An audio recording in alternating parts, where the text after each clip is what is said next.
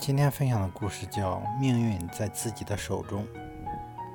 一次去拜会一位事业上颇有成就的朋友，闲聊中谈起了命运。我问：“这个世界到底有没有命运？”他说：“当然有啊。”我再问：“命运究竟是怎么回事？既然命中注定，那奋斗又有什么用呢？”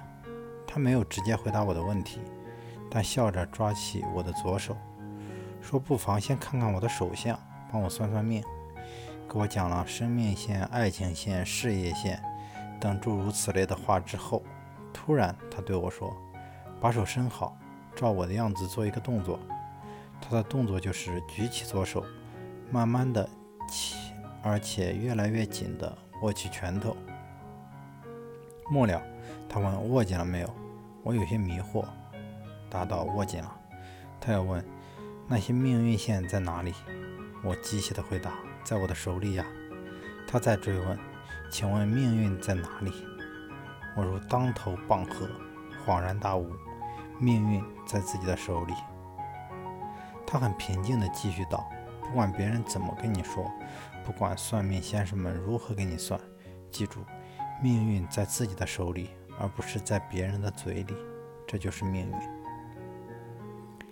当然，你再看看你自己的拳头，你还会发现你的生命线有一部分还留在外面，没有被握住。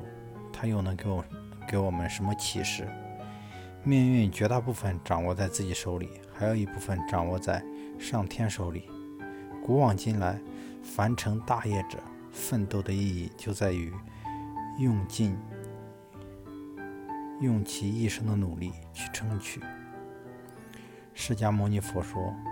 不悲过去，非贪未来，心系当下，由此安详。